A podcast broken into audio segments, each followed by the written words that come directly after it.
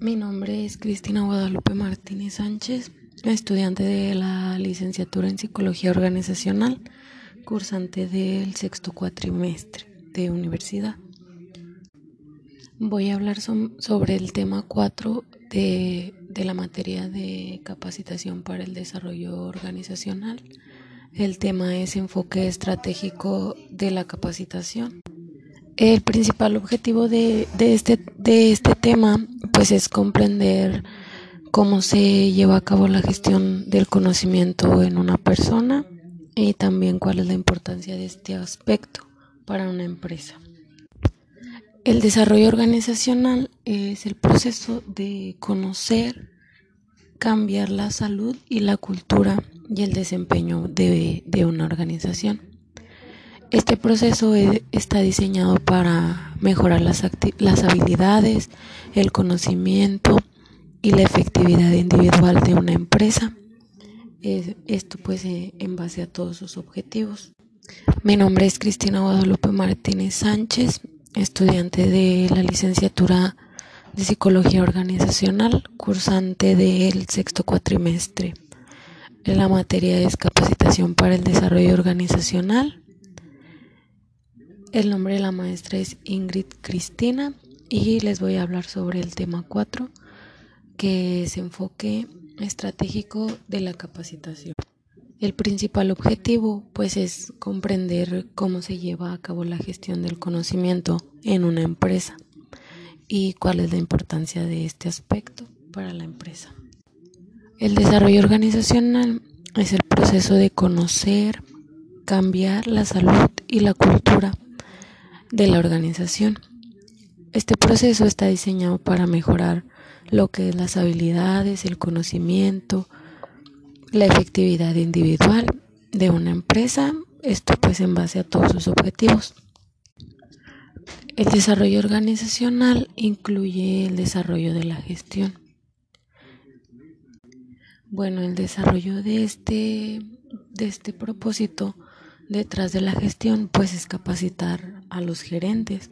Esto es pues para que mejoren sus conocimientos y sus habilidades. Y pues el fin que tiene pues es desarrollar a toda la empresa.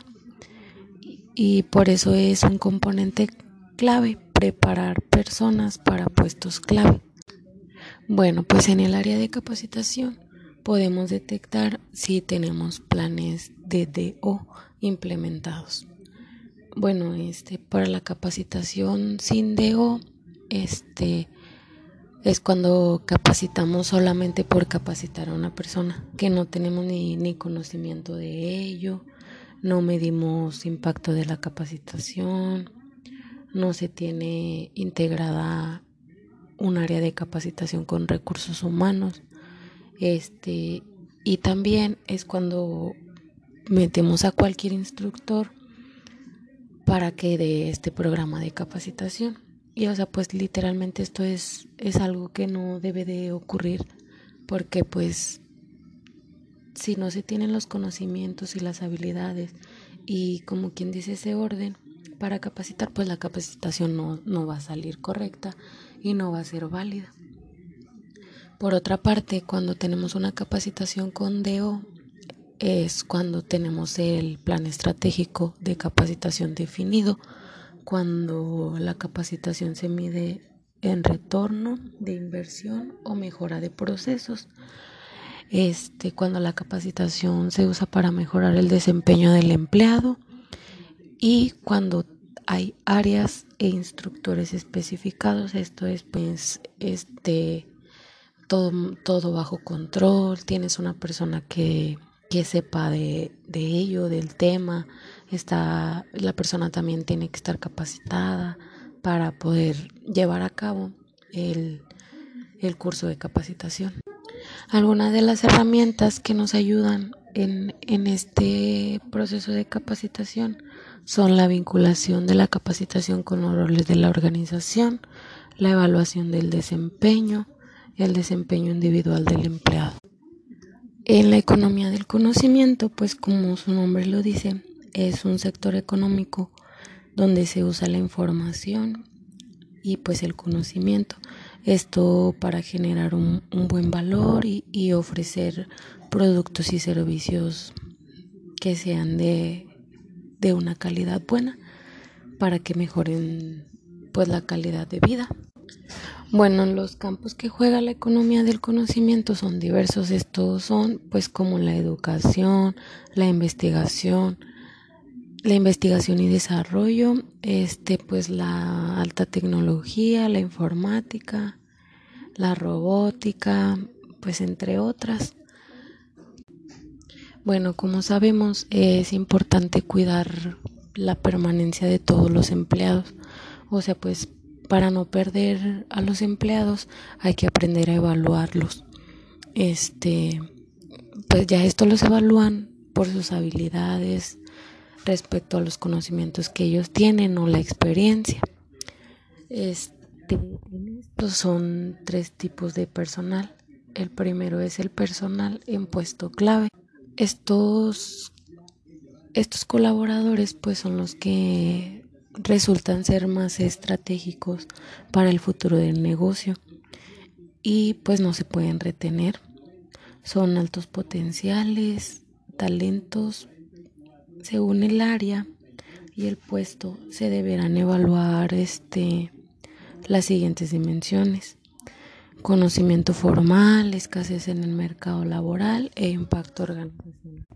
Un programa de personas claves, pues es un programa organizacional que está dirigido a un grupo de personas, las cuales pues se consideran que son las más relevantes para la organización.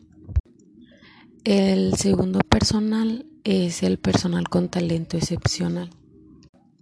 Estos colaboradores pues son los que presentan una combinación mixta de varios aspectos, características o cualidades que pues igual de igual manera son importantes para una para para una organización, perdón.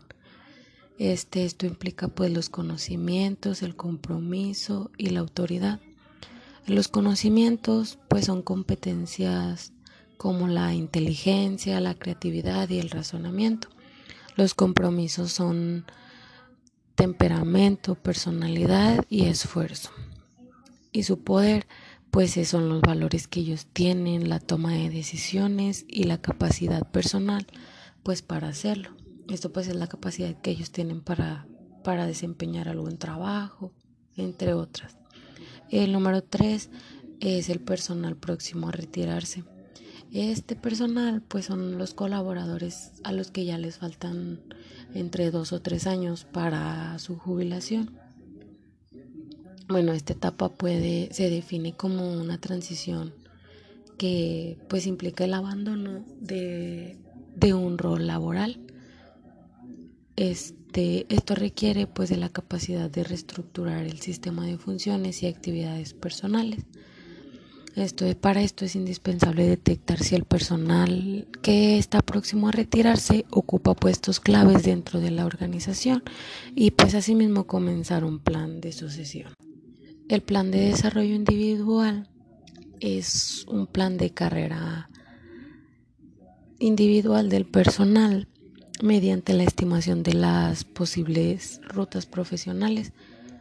Estas rutas pues son las que el personal puede ser capaz de seguir en función, depende de su potencial que, se ha identificado y también a través de sus e, expectativas que pues les le ofrece a la empresa.